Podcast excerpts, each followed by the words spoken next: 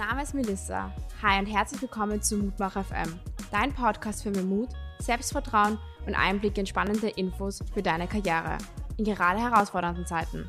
Auf Mutmach FM präsentieren wir euch regelmäßig Gespräche und persönliche Eindrücke in die Karriere unserer Gäste aus Wirtschaft, Politik und Gesellschaft. Wir sind für euch da.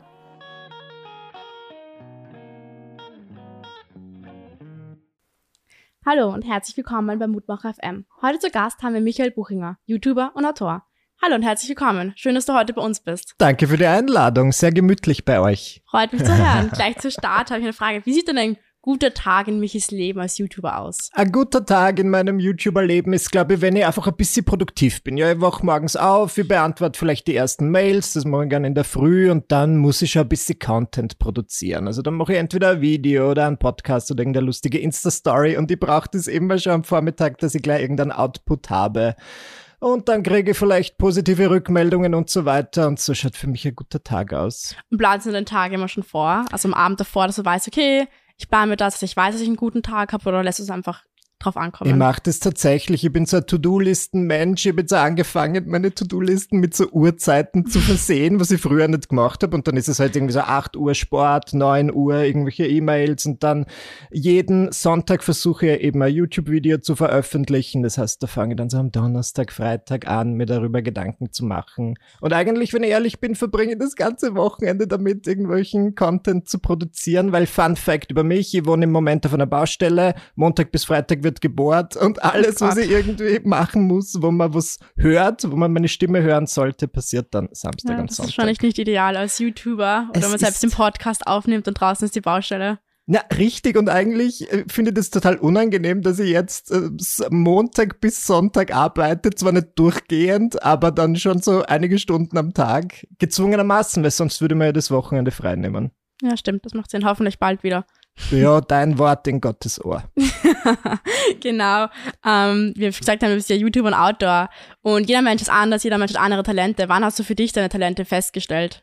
Ich glaube, es war auf jeden Fall während meiner Schulzeit, so im Alter von 14, 15, da haben, äh, da habe ich gemerkt, okay, immer wenn ich in der Klasse irgendwas sage, dann lachen alle und nicht, weil ich so peinlich bin, sondern einfach, weil sie es witzig finden. Und ich dachte mir, vielleicht liegt mein Talent tatsächlich irgendwo im Humor oder Leute zu unterhalten. Ich habe es irgendwie gemerkt, obwohl ich immer sehr nervös war, dass so bei Referaten und Präsentationen mir die Leute an den Lippen gehangen sind und ja immer ganz gut benotet wurde. Und dann dachte ich mir, okay, vielleicht ist dieses Sprechen und auch das Schreiben irgendwas, was ich vielleicht ausweiten sollte und zu meiner Karriere machen sollte. Und ich habe dann wirklich im Alter von 16 angefangen mit so lustigen YouTube-Videos, eher für meinen Freundeskreis. Ich dachte mir einfach, ich will meine engsten Freunde unterhalten. Und wie das im Internet halt oft so ist, habe ich dann mehr Leute erreicht, als es tatsächlich mein Plan war.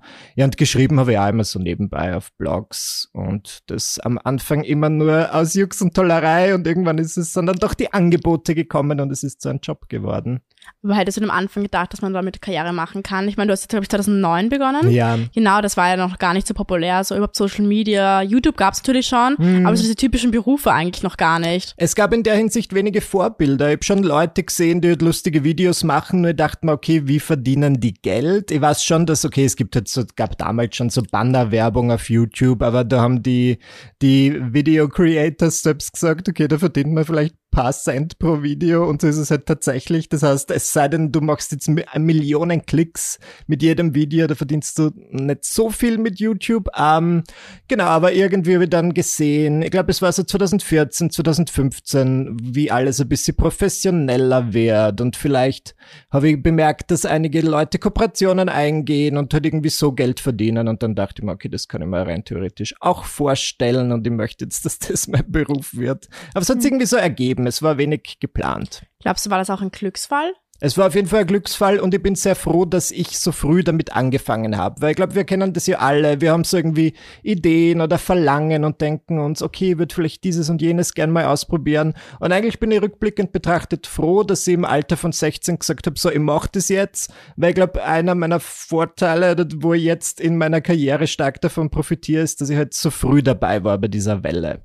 Also ich glaube, ich war ähm, ein recht, sie sagen immer, ich bin ein Urgestein von YouTube Österreich und denke mal, ich bin, bin 28, das, ist, das klingt sehr alt dadurch, aber ist natürlich cool, coolio, dass ich so früh dabei war. Ja, voll, aber gab es so Momente, wo du daran gezweifelt hast? Ähm, ob das YouTube das Richtige ist und wie bist du mit diesen Zweifeln umgegangen in den Momenten? Ähm, ich bin, ich habe insofern gezweifelt, weil ich das natürlich von manchen von außen gehört habe. Ja, dass zum Beispiel meine Eltern nie so offensiv, aber dann immer so ein bisschen unterschwellig gesagt haben, na ja, und was wirst du denn dann beruflich machen? Und ich dachte mir so, na ja, das, was ich jetzt mache, nur dass es dann mein Beruf ist.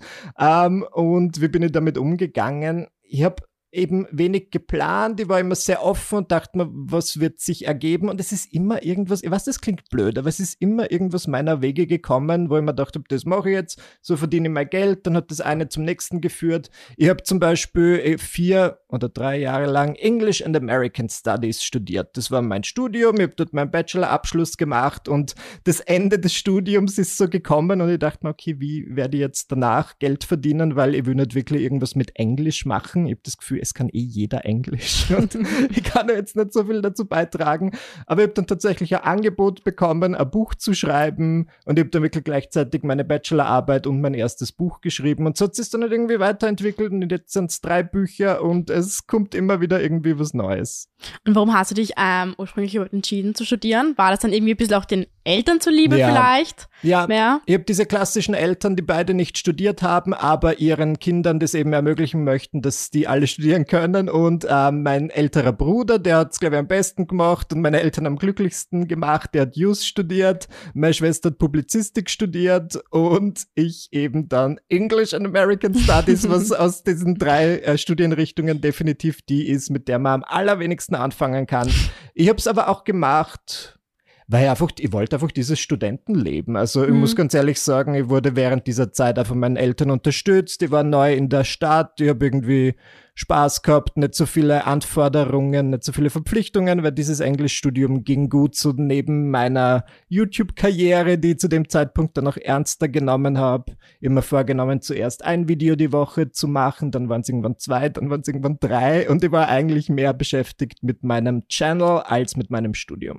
ja, ist aber auch schön zu hören. Hat ja funktioniert hat um, funktioniert. Ja. Und deswegen würde ich das Englischstudium allen empfehlen, die nebenbei was anderes machen wollen. Ja, ja, ja, aber glaubst du, braucht überhaupt ein Studium, wenn ich sage, ich möchte YouTuber werden? No. Aber es schadet auf jeden Fall nicht, weil ich höre ganz oft von jungen Leuten, die sagen, ich breche die Schule ab und werde YouTuber und die sagen, na bitte nicht. Also ich meine, man soll schon irgendwie vielleicht einen Plan B haben und mein Plan B, muss ich sagen, war immer, dass ich mehr in die journalistische Richtung gehe. Mhm. Also ich habe während, dem, während des Studiums für so ein paar Magazine geschrieben und dachte mir, okay, wenn das mit YouTube und diesem ganzen Entertainment-Business nicht so funktioniert, dann gehe ich eher in die schriftliche Richtung oder in die journalistische Richtung und schreibe halt mehr lustige Kolumnen, aber zum Glück, also ich bin, ich bin ein großer Fan davon, immer einen Ausweichplan zu haben oder zwei oder drei. Ich glaube, das ist super wichtig.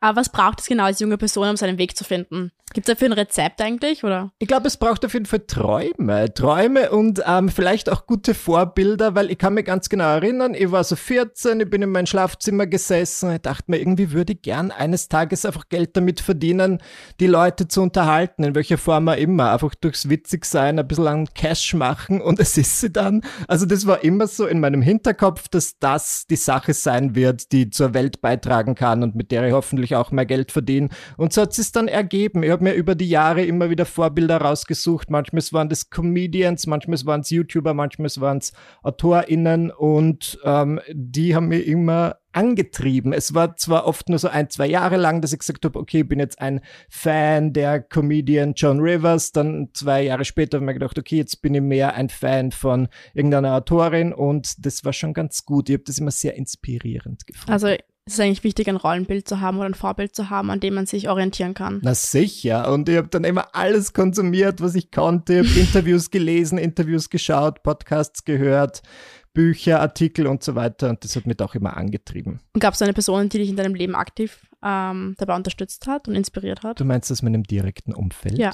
Ja, auf jeden Fall. Also ich bin immer Freunde und Freundinnen gehabt, die das stark unterstützt haben. Und als ich dann, ich bin jetzt sieben Jahre mit meinem Freund Dominik zusammen und ich muss sagen, der hat meine Internetpräsenz nochmal auf ein völlig neues Level gebracht, weil der war an der grafischen und hat dort Multimedia gemacht oder studiert, wie auch immer man das nennen mag. Das heißt, er kennt sich sehr gut aus mit natürlich Grafik, aber auch Video und Film und Foto und das hat mir natürlich sehr in meine Karten gespielt, weil ähm, ich muss sagen, das, was mir an meiner Tätigkeit am wenigsten Freude bereitet, ist der ganze technische Aspekt. Ich bin sehr schlecht in Videos keine Ahnung, ausleuchten und so weiter. Die Technik geht mir auf die Nerven. Deswegen war ich sehr froh, dass ich das dann irgendwann outsourcen konnte und ich habe ihn natürlich auch fair bezahlt und tue das nach wie vor. ja, das ist, aber hört sich nach einem guten Match an, würde ich mal sagen. Ja, ich meine, ist, man soll immer vorsichtig ja. sein, sagen die Leute, wenn man auch die Liebe mit der Karriere verbindet, aber bis jetzt, ich glaube, wir können das ganz gut trennen. Ja, ich glaube, das ist das Wichtigste, wenn man das trennen kann. Ja. Aber es ist ja auch sehr gut für dich und wahrscheinlich auch für ihn, dass Na, das so sicher. gut zusammenspielt ja, es funktioniert und hier und da kommen dann über mich Aufträge für ihn rein und ich versuche ihn dann einzubinden, wo ich kann. Und es ist ja gut, weil wenn ich jetzt mit irgendeinem fremden Kameramann zusammenarbeite, der weiß noch nicht, wie ich ticke und ich glaube, mein Freund erkennt schon an meinem Blick, was ich jetzt in diesem Moment will und dass ich hungrig bin und dass ich gerne aufhören würde. Und das ist schon ganz ja, praktisch. Genau. Ähm, auch als du noch jung warst, ähm, gab es das Moment, wo du gemerkt hast, okay, ich bin vielleicht anders als andere Jungs. Wie bist ja. du damit oder wie war das für dich in dem Moment? Und gibt es da etwas, das du jungen Menschen mitgeben möchtest? Das würde ich auch merken. Ja, also als ich so 13, 14 war, habe ich mir gedacht, okay, ich könnte möglicherweise schwul sein, das glaube ich schon. das war mein Verdacht.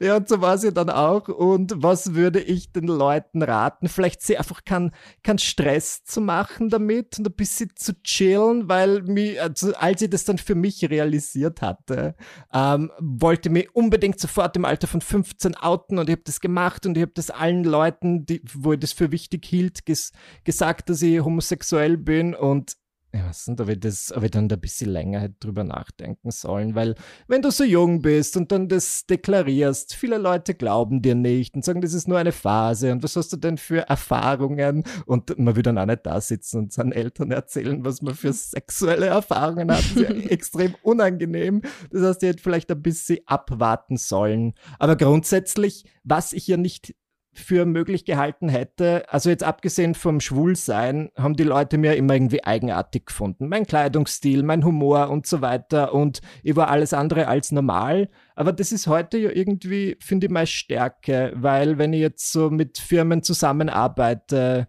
oder für irgendwas angefragt werde, dann sagen die immer, ah, du bist so erfrischend anders und du stichst so aus der Masse heraus und denke mir, ja, aber früher wurde für das gehänselt und heute ist das irgendwie mein unique selling point, dass ich halt irgendwie nicht normal bin. Ja, ist ja, ich, schön. Ich finde das voll schön eigentlich, dass du gerade gesagt hast, das Wort Stärke. Ja. Dass du eigentlich etwas das, was Leute, wofür dich die Leute vielleicht früher runtergemacht haben oder nicht akzeptiert haben, dass du das selbst deine Stärke gemacht hast. Ja. Und ich finde, das war aber auch sehr mutig, dass du in dem jungen Alter rausgegangen bist und deklariert, dass du so schwul bist. Also, ja, also. Das, auch wie du sagst, würde es vielleicht ein bisschen länger abgewartet als dies, aber ich glaube natürlich auch, dass es sehr, sehr mutig ist und dass es auch, wonach wir suchen. Ja. Dankeschön. Ja, irgendwie war mir das zu dem Zeitpunkt gar nicht so bewusst, aber ich mir gedacht, so, ey, würde das jetzt einfach rausposaunen oder zumindest meinen Eltern sagen, meiner Familie sagen und meinen engsten Freunden und war schon gut so. Aber natürlich kam dann irgendwie so diese Kritik, aber es war auf jeden Fall sehr mutig. Rückblickend betrachtet kann ich das sagen, ja. Bin ja. ich heute noch so mutig? I don't know. Aber bei dem Wort Mut, wie viel Mut kostet es dich, ähm, steht zu, zu sich selbst zu stehen? ich muss sagen, es, doch, es kostet mich schon ein bisschen Mut und ich merke das erst.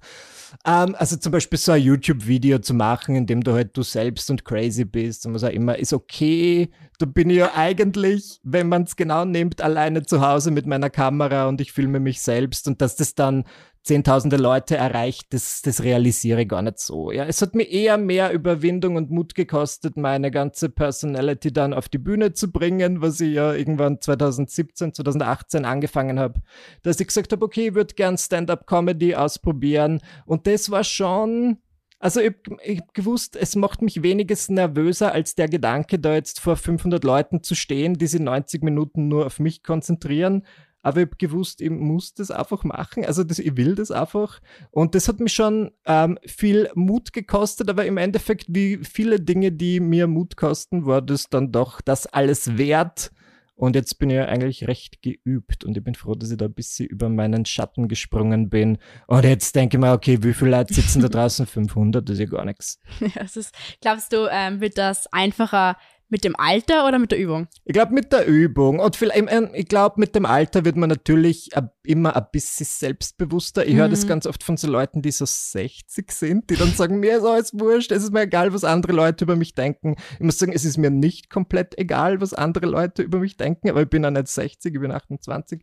Um, ähm, aber ich merke, dass es auf jeden Fall schon viel besser geworden ist, als jetzt im Alter von eben 15, 16, als ich mir wirklich noch gedacht habe, oh mein Gott, werden die Leute bemerken, dass ich einen Pickel Pickel im Gesicht habe. Das ist mir halt alles egal. Ja, ja. ja ich glaube, das merkt man auch an den Eltern, wo die Mama früher gesagt hat, ist doch egal, wen interessiert das? Und ja. du als 16-Jährige, nein, das muss so und so aussehen. Das, das war das man, Ja, da hat man ein anderes Schamgefühl und weniger Selbstbewusstsein und Absolut, das war jetzt total Drama, Drama, Drama. Und ich bin mir glaubt, ich bin die wichtigste Person auf der ganzen Welt und alle schauen nur auf mich. Und ich glaube, je älter man wird, desto mehr merkt man, okay, die Leute sind irgendwie mehr mit sich selbst beschäftigt und machen sich gar nicht so viel Gedanken über die anderen. Ja, das stimmt, vermutlich.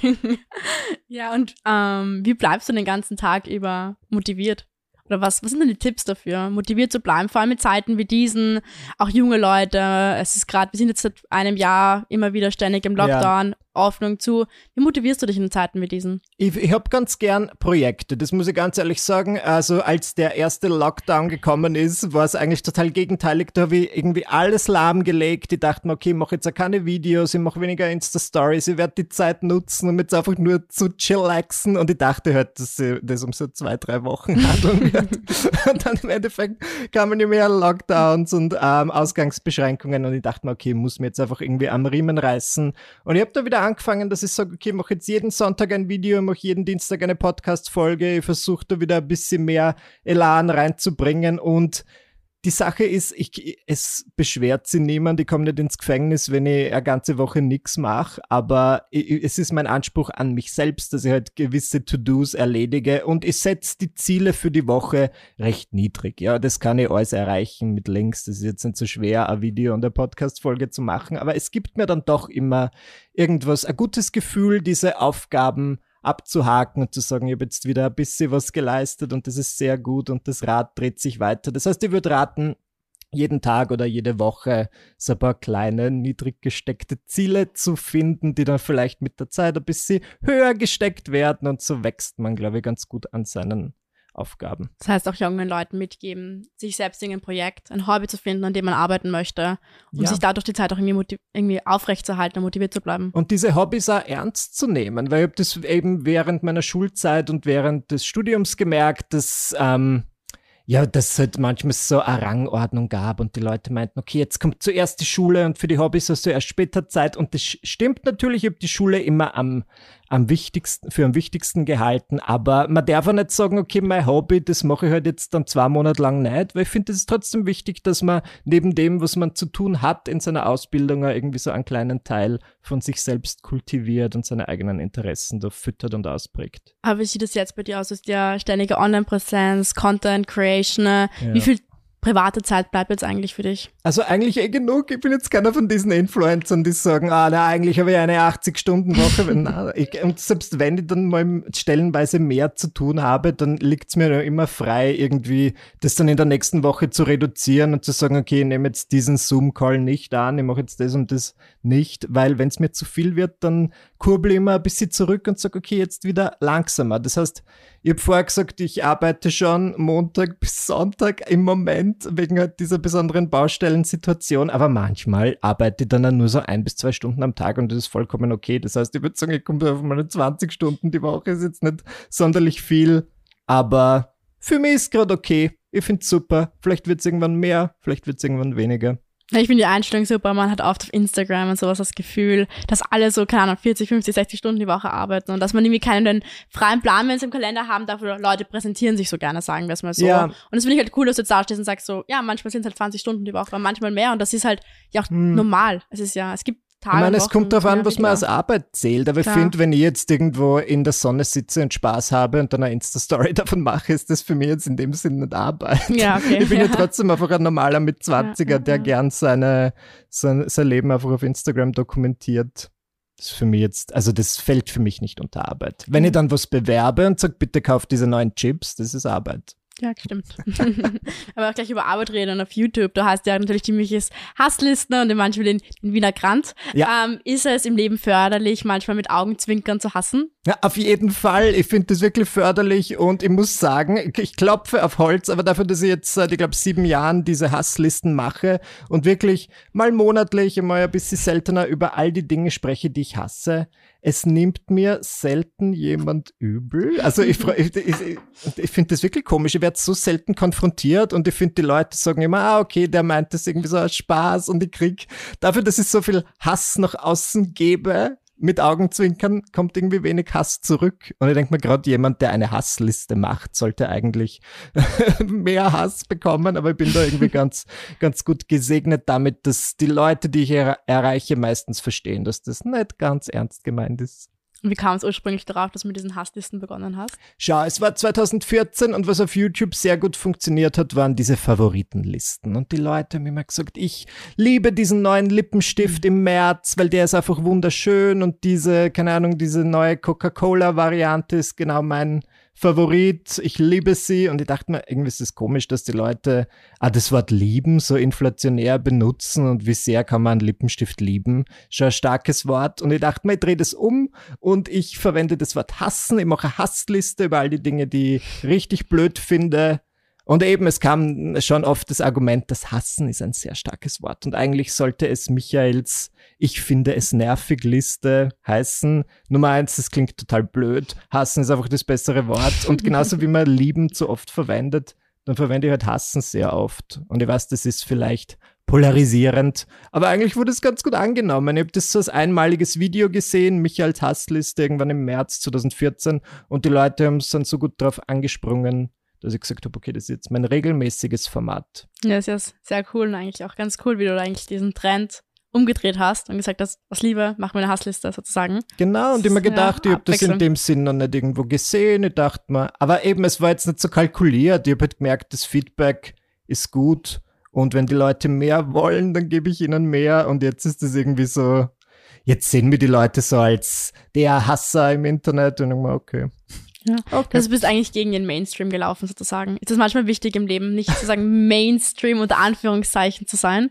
Ja, mir war es immer wichtig, dass ich halt nicht immer das mache, was alle anderen machen, sondern ein bisschen ein bisschen einen Twist reinbringen oder ein bisschen mir selbst treu bleibe. Und ich meine, viele Leute sind sehr selbst treu, indem sie den, dem Mainstream folgen. Aber ich glaube, ich bin immer noch durch meine Schulzeit so in dieser Außenseiterrolle drin, dass man denkt, okay, ich war an der Schule immer anders. Ich war immer der, der irgendwie im Freundeskreis ein bisschen eigenartig war und ich wollte eben auch in meiner YouTube-Karriere, auch wenn ich dann oft sehr viele Menschen damit erreicht habe, irgendwie treu bleiben, dass ich trotzdem nicht ganz genau das mache, was alle anderen machen, sondern ein bisschen das abwandle und ein bisschen anders bin. Aber wie gehe ich mit diesem Anderssein um als junger Mensch? Also, ich, sag, ich muss sagen, ich hatte auch oft das Gefühl, dass ich ein bisschen anders bin als die anderen. Ähm, auch ein bisschen andere Vorstellungen hatte, in der Schule manchmal auch weiter war. Ja. Ähm, aber für mich ist es immer sehr schwer gefallen, anders zu sein. Ich wollte irgendwie dazugehören zu den anderen. Ja. Und habe oft gemerkt auf meinen Klassenkolleginnen und Kollegen, dass sie mich einfach auch anders behandelt haben, mich so mhm. aufgenommen haben. Und ich fand das sehr, sehr schwer als junge Person. Natürlich habe ich eine Unterstützung von anderen Freunden, von meinen Eltern.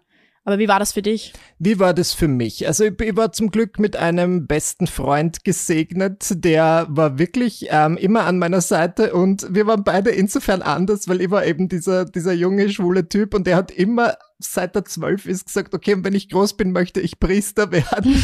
und wir waren nicht voll die Außenseiter aus eben diesen Gründen, weil wir alle haben so gesagt, okay, dann wirst du Priester. Und ich muss sagen, der ist evangelisch. Das heißt, wenn du sagst, du wirst evangelischer Priester, dann darfst du ja eigentlich eh alles. Also der ist jetzt verheiratet und hat zwei Kinder und hat einen Instagram-Account, wo er ständig über Sex spricht und ist tatsächlich Priester.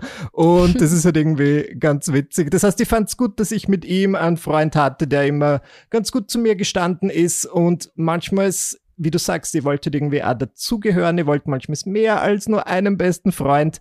Ich habe mich dann auch irgendwie ins Internet gewandt. Ich weiß nicht, ob das ein guter Tipp ist, aber im Internet habe ich halt gemerkt, okay, es gibt jetzt mehr Leute und mehr Leute, die gleich denken wie ich, als jetzt in meinem direkten Umfeld oder in meinem kleinen Dorf. Und ich habe dann gemerkt, okay, wenn ich dann nach Wien ziehe, in der großen, weiten Stadt, dann treffe ich meine Leute, die genauso denken wie ich. Und äh, jetzt bin ich wirklich vor einem Freundeskreis umgeben, geben, ähm, die mir doch recht ähnlich sind, wo ich mich gut unterhalten kann. Aber man kann natürlich auch sagen, ich bin in einer Bubble. Aber das ist ja manchmal ganz angenehm. Das heißt, ähm, wie würde ich, wenn ich jung bin, mit dem Anderssein umgehen? Schau, wenn man drin steckt, ist es immer schwierig. Dann kommt irgend so ein ähm, Typ in einem Podcast und sagt, oh, das wird eines Tages deine Stärke sein und du denkst dir so, ja, okay.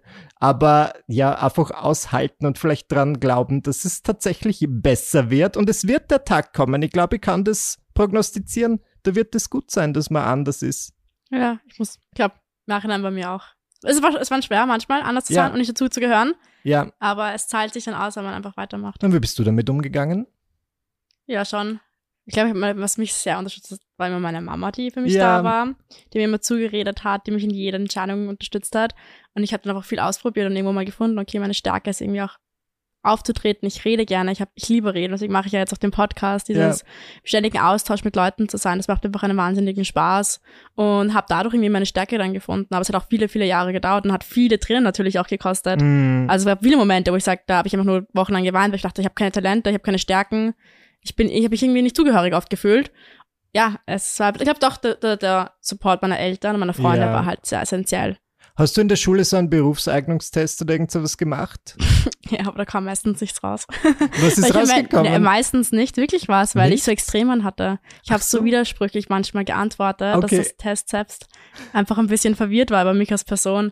Ähm, da kam meistens gar nicht raus. Und gegen Ende ist dann eh auch kristallisiert worden, dass ich mich wirtschaftlich auch sehr interessiere, politisch, wirtschaftlich. Äh, das ist spannend, weil eben ich habe also einen Test gemacht und ich habe auf das nicht viel gegeben und es mhm. kam dann irgendwie so raus, ja, es soll irgendwas, es soll Musical-Darsteller oder Schauspieler werden. Und ich dachte mir so, pff, na danke. und wenn man jetzt aber, wenn ich genau drüber nachdenke, ich meine, ich bin kein Musical-Darsteller, aber ich mache schon vieles, was irgendwie möglicherweise theatralisch oder irgendwie vor einem großen Publikum ist. Das heißt, irgendwie, es, hat, es war schon irgendwie richtig. Ja. Aber wenn ich das zu dem Zeitpunkt nicht so hören wollte, dann dachte ich, na.